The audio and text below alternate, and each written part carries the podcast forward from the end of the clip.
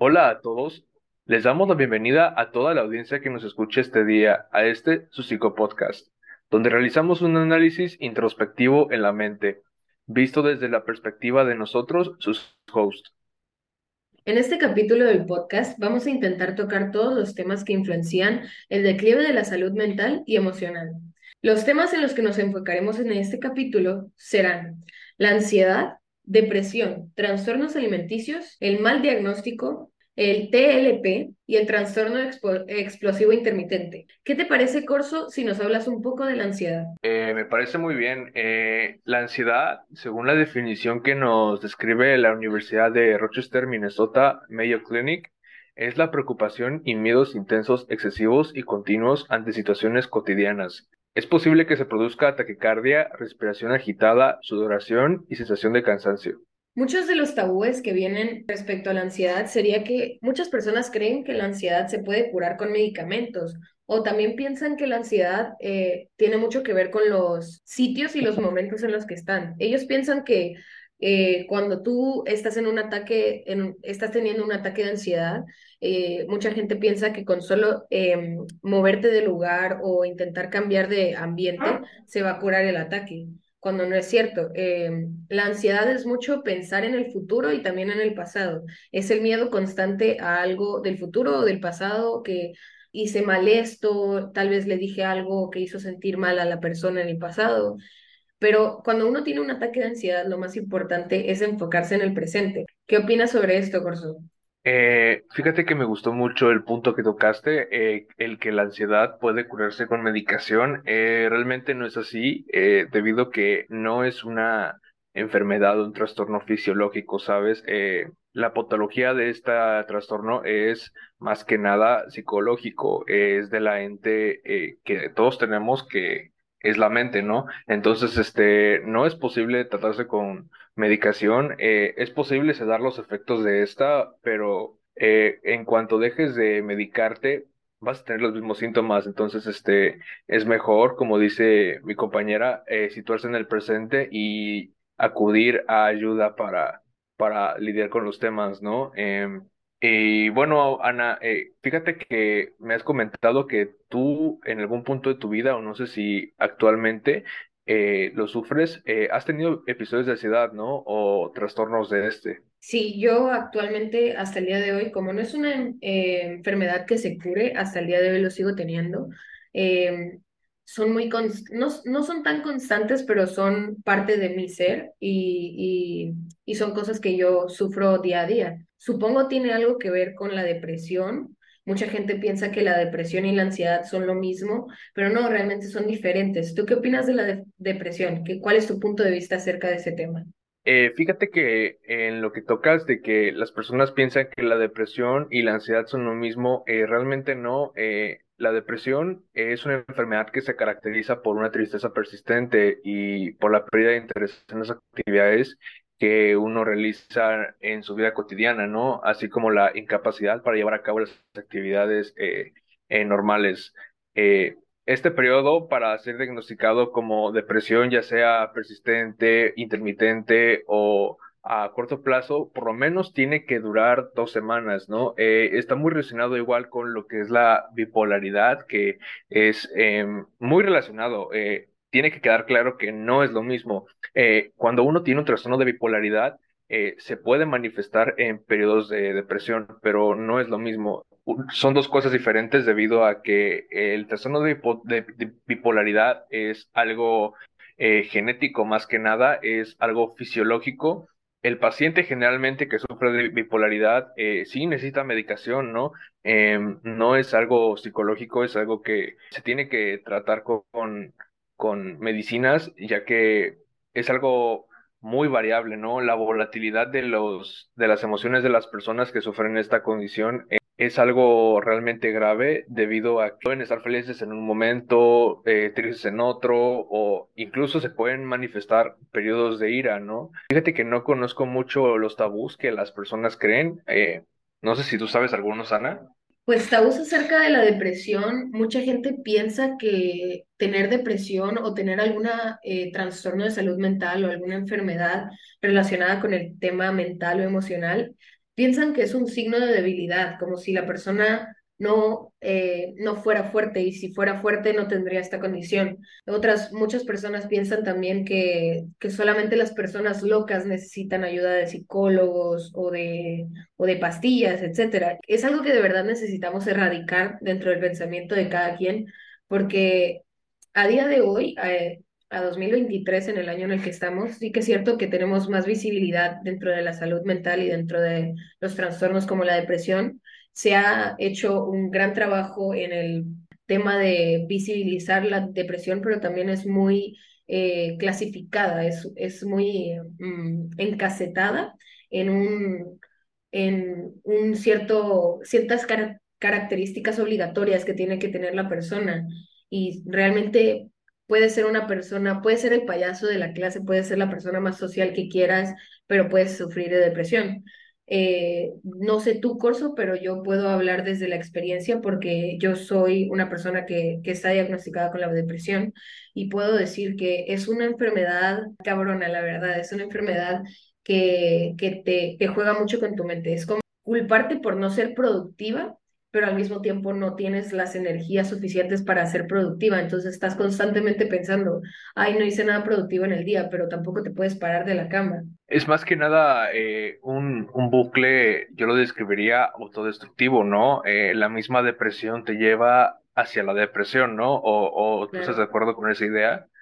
Sí, 100%. Y, y a veces lo que más personas sufren y lo que a veces cuesta mucho entender con los tipos de salud, los, las enfermedades de salud mental y todo, es que muchas de ellas requieren tener un tratamiento de medicinas pues hasta que se cure la enfermedad y a veces es por un tiempo indeterminado y una persona se puede culpar por decir, bueno, pues yo no soy normal sin medicina, ¿sabes? Pero pues es parte de curar eh, los los, digamos, los pequeños huecos que tiene uno en, en, en las partes de la vida.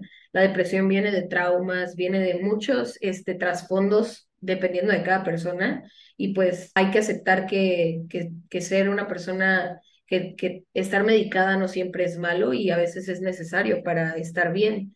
Fíjate que yo tengo un punto de vista eh, algo distinto al tuyo. Creo que eh, la depresión, eh, más que nada, si no es un, una depresión causada por otra enfermedad o otro trastorno eh, psicológico, debería de ser tratado más que nada con, con por personas especializadas, ¿sabes? Por psicólogos más que nada o por especializados en el área clínica de, de esta parte que es la psique. Entonces, este si es algo ya genético o no sé, algo fisiológico, eh, está bien medicarse ya que pues la persona no puede hacer nada, pero creo que más que nada es vivir en el presente y tratar de ver los problemas a la cara, ¿sabes? Este, no sé qué piensas tú. Pues mira, fíjate que yo concuerdo y desconcuerdo un poco contigo, o sea, y difiero un poco contigo.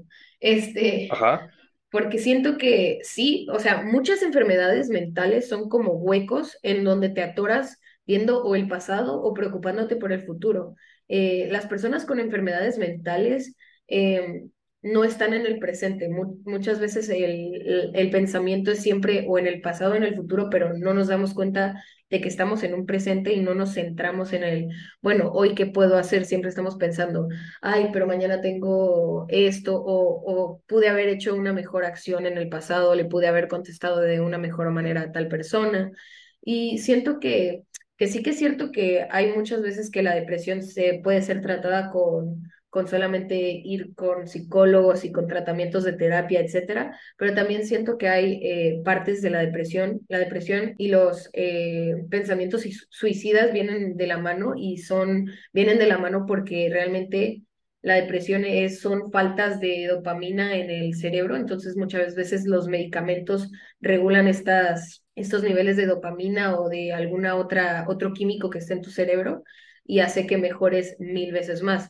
O sea, la depresión puede ser por muchísimas cosas, hasta puede ser genética, y por la parte genética es porque tal vez tus padres no, no, no, no tienen en su cerebro regulado ciertos este, químicos y se pasa hacia ti. Entonces tienes que tomar medicinas. O sea, puede ser por muchos casos. La depresión es, está abierta a muchas cosas. Pues fíjate que eh, entiendo tu punto de vista, pero eh, igual de cierta forma como que dividiste o estructuraste la depresión de dos formas que son las que estamos viendo que es la, la patología de la depresión eh, de la psique, ¿sabes? O sea, una Claro, depresión causada por efectos de la infancia o del contexto social en el que nos los eh, desenvolvemos, ¿sabes? Eh, y la otra que es la fisiológica, una que tiene que ver con algo genético o algo con lo que con lo que nace, ¿sabes? Este, entonces, este, yo principalmente hablo en la cuestión de no medicarse en, en el contexto de que la persona sea sana físicamente, ¿sabes? Eh, que no tenga claro. ningún problema de químicos en el cerebro, o sea, que produzca Ah, claro, dopamina.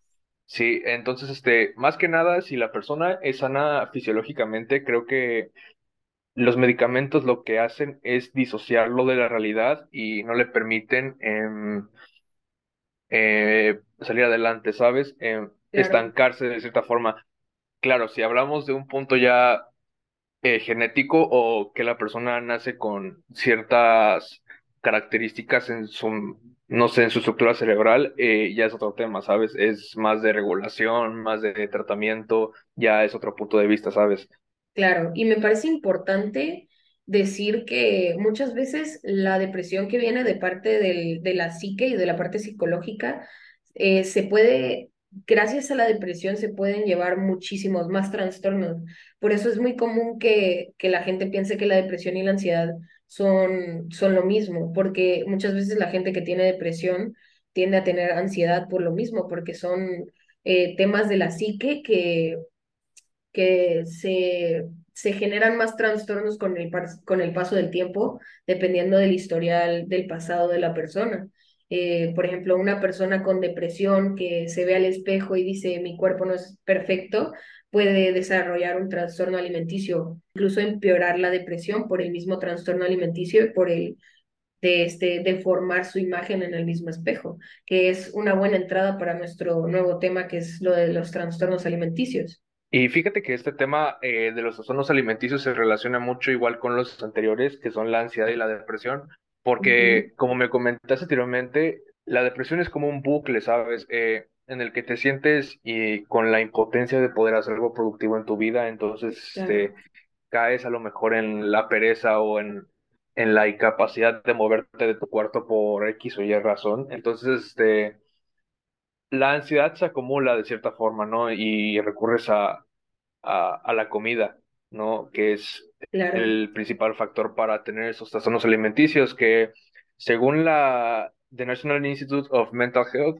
la definición es que es una enfermedad médica grave con una influencia biológica que se caracteriza por alteraciones graves en las conductas alimenti- alimenticias. Entonces, este, principalmente es algo que apoya o no se influye a que nuestro cuerpo deje de funcionar correctamente en la cuestión del metabolismo, en la digestión, en el procesamiento de sustancias que nos favorecen como eh, los lípidos, el, las azúcares, la glucosa, etcétera. Entonces, este, se relacionan mucho de esos tres temas, ya que podría claro, decirse que uno lleva a otro y el otro lleva a otro, ¿sabes? Entonces, este, ajá, no sé cuál sea tu punto de vista de, de esto, a lo mejor y tienes algunas creencias que la mayoría de las personas eh, satanizan o no sé, se ven como tabús. Pues fíjate que como lo mencionaste en la definición de los trastornos, siento que sí, es una enfermedad grave porque mucha gente, por ejemplo, un tabú muy común es que hay gente que piensa que los trastornos alimenticios son una decisión,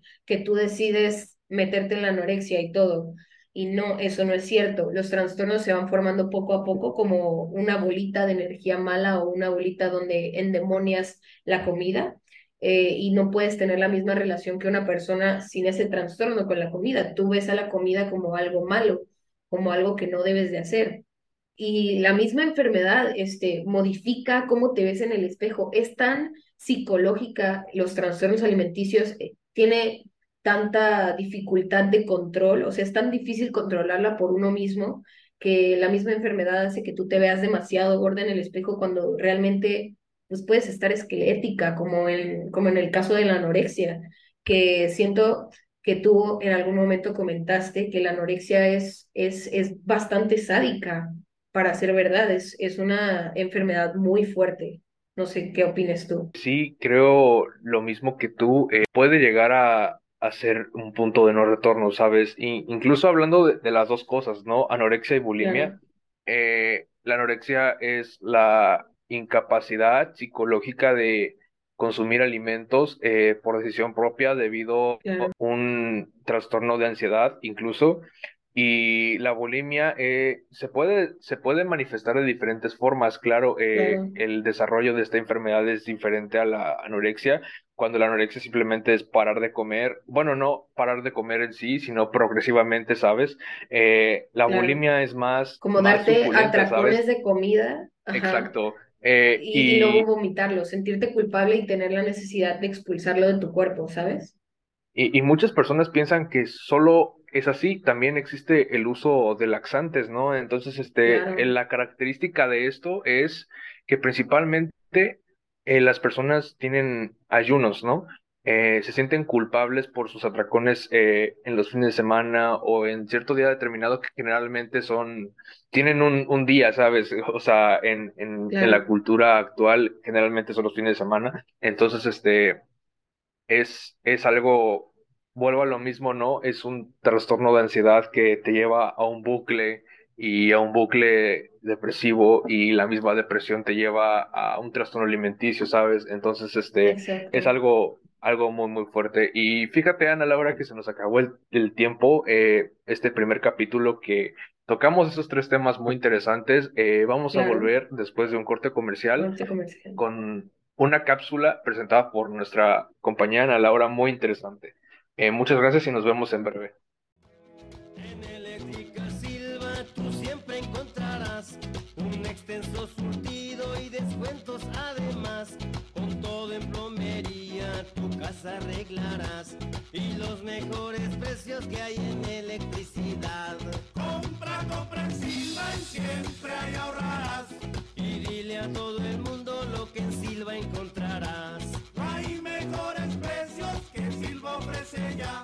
que son muy bajos precios, garantía y calidad. Fíjate, Corso, después de este corte comercial, podemos hablar de, de lo que conlleva el mal diagnóstico en las enfermedades de salud mental, las consecuencias de esta y cómo se relaciona con los tres o cuatro temas que, hemos tocado antes. La verdad, no sé si son tres o cuatro. Eh, mira, fíjate que te quiero comentar primero lo que es la definición del diagnóstico incorrecto para que podamos entendernos y dar nuestros puntos de vista. Este diagnóstico incorrecto o, bueno, negligencia médica también se le puede llamar, puede conducir a la prescripción de medicinas erróneas, el tratamiento inadecuado y que la condición del paciente empeore. Por parte del médico significa que la enfermedad actual no está siendo atacada y puede causar heridas serias o hasta una muerte injusta. Podemos regresar al tema de la depresión, de, de la depresión que viene a ser, este, eh, ¿cómo se, se diría? Fisiológica, supongo en donde las, los químicos del cerebro hacen falta y no están bien nivelados y eso puede ocasionar ideas suicidas y obviamente uno sabe que, que las ideas suicidas eh, atentan contra la misma persona y puede llegar hasta la muerte, al suicidio en, en este caso.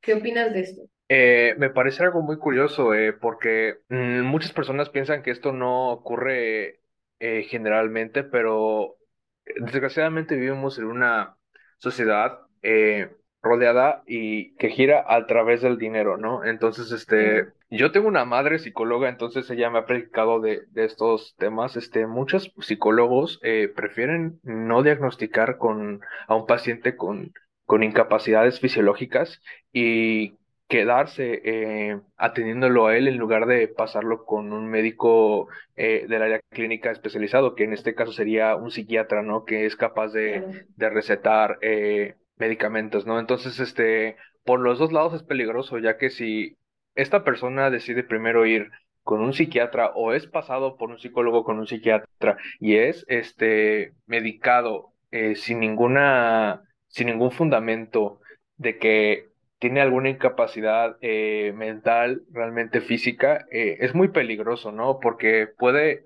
puede impedir el desarrollo de esta persona y evadir esta enfermedad tan peligrosa que es la depresión y que te conlleva a otros trastornos este, de la ansiedad y psicológicos, ¿no? Claro. Claro. Em, y, y la verdad eh, me parece algo que está, aunque no lo crean, muy metido en nuestra sociedad. Eh, claro. Pasa concurrentemente eh, y es algo realmente muy malo, ¿no?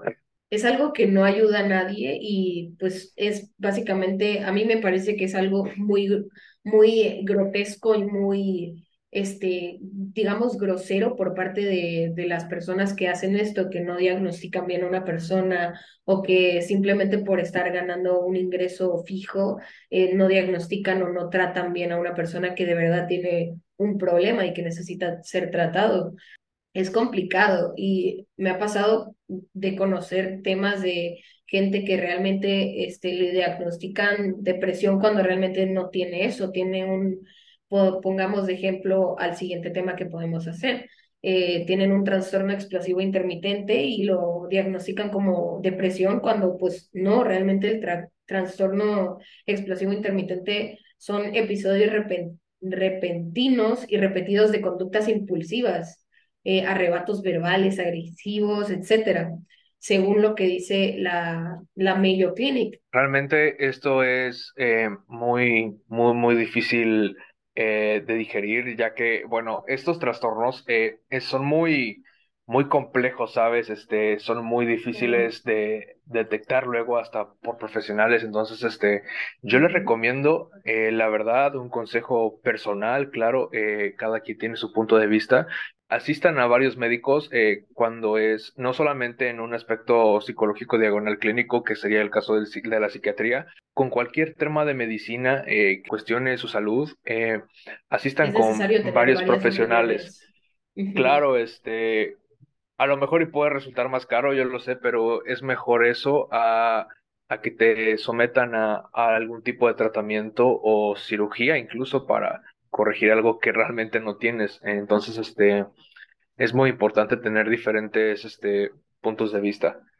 Fíjate, Corso, hablando del tema de, del trastorno del límite de personalidad o en cuanto el TLP, ¿sabrás algún, sabrás describirme alguno de los síntomas? Digo, está mal eh, autodiagnosticarse y siempre hay que ver, eh, eh, hay que tratarse con alguien que esté especializado en esto, pero pues es nunca hace falta la información y si tú sospechas que puedes tener un TLP o depresión o ansiedad o un trastorno alimenticio, pues saber los síntomas te puede ayudar mucho más fácil a conseguir la ayuda que necesitas. Eh, sí, claro, eh, a pesar de que le estemos tirando basura a muchos, a, muchos este, especialistas del, de, de esta área, eh, no estamos generalizando, ¿saben? hay muchas personas que tienen una moralidad objetiva en su área de trabajo, eh, que son, son muy profesionales, entonces este, son casos exclusivos, ¿saben? Eh, pero no hay que dejarnos llevar eh, por nuestros impulsos.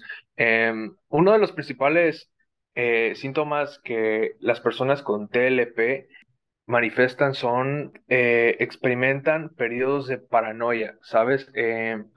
Son personas que tienen una inestabilidad en su personalidad, ¿sabes? Es su identidad, que los llevan a creer que todas las demás personas eh, están, están mal, ¿sabes? Están en lo erróneo cuando realmente ellos eh, no están dispuestos, no por decisión propia, sino por una situación de de personalidad, eh, así son ellos de plano, a no aceptar que tienen errores, ¿sabes? Eh, esta, este trastorno se, se manifiesta más que nada, no es genético, eh, no es un caso fisiológico o que se puede heredar. Entre comillas, se podría heredar en el aspecto de que es adquirido en la infancia o es desarrollado durante esta por el contexto social que tenemos o familiar, eh, las personas que nos rodean, eh, por ejemplo, las personas que tienen eh, papás que desgraciadamente tienen abuso de drogas o, o, comportamiento, conducción imprudente, son alcohólicos incluso. Es, el alcoholismo es un, es un punto clave para el desarrollo de este trastorno, ¿saben? es muy difícil de, repito, de, de, identificar a comparación de la depresión. Claro pero no, no, no parece imposible. Hablando de esto de, de que se puede desarrollar en la infancia, es otra característica de otro de los transformos que, de los trastornos que podemos tocar ah, para terminar ya este podcast, que sería el trastorno explosivo intermitente o trastorno de la ira. Se caracteriza por arrebatos de comportamientos recurrentes que representan una falla en el control de impulsos agresivos. Se puede comenzar en la infancia, después de los seis años o en la adolescencia, y es más frecuente en adultos jóvenes que adultos mayores. Pues esto se puede dar por el entorno. La mayoría de personas que tienen este trastorno de ira crecieron en familias donde el comportamiento es abusivo, es explosivo, mucho abuso verbal, este abuso físico y pues claro, es un trastorno que el inconsciente aprende que ser abusivo, digamos que está bien. Si vives con una persona que es abusiva, pues tu inconsciente va a pensar que ser abusivo o que ser explosivo está bien, que es algo normal. Exacto, este eh, está muy normalizado la cuestión de eh, este trastorno que eh, es, es un impulso agresivo, este muy normalizado.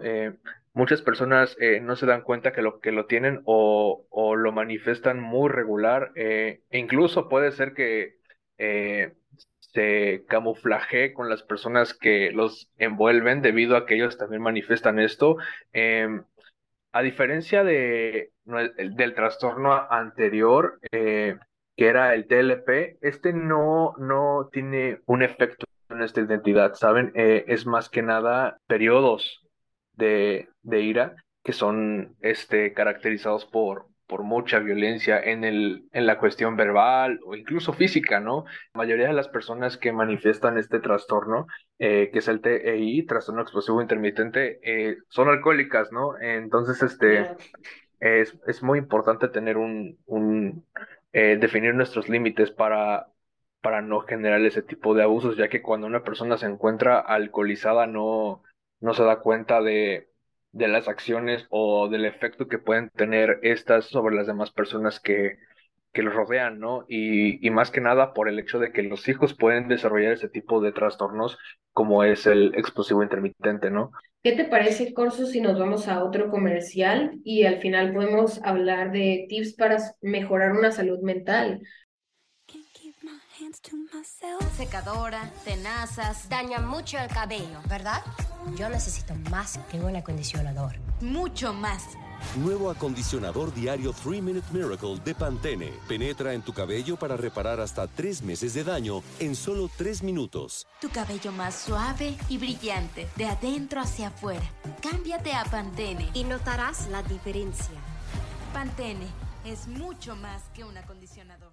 Y estamos de vuelta, eh, querido audiencia, eh, con estos tips para cerrar eh, nuestro podcast.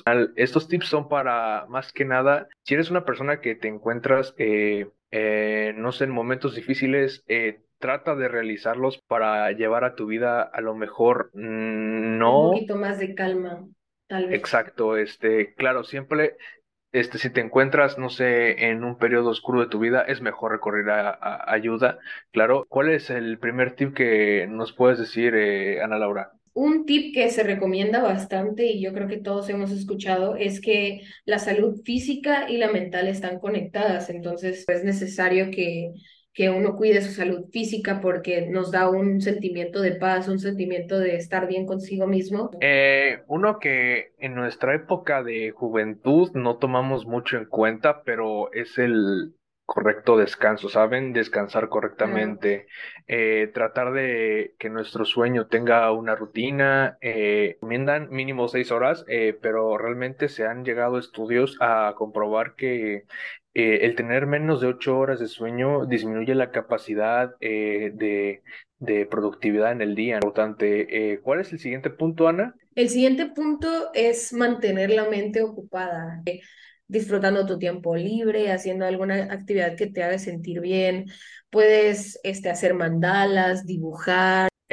fíjate que uno muy importante, este, la comunicación, ¿sabes? Este, eh, eh, es muy importante debido a que mantener contacto con otras personas, eh, el socializar y hablar con las personas que realmente te aprecian, ayuda a mejorar el bienestar personal, la salud mental y emocional, claro, la percepción que uno tiene este, sobre, sobre sí mismo, este, es, es muy importante. ¿Y, y qué más? ¿Qué más nos puedes decir tú, este Corso? ¿Alguno otro que te parezca importante?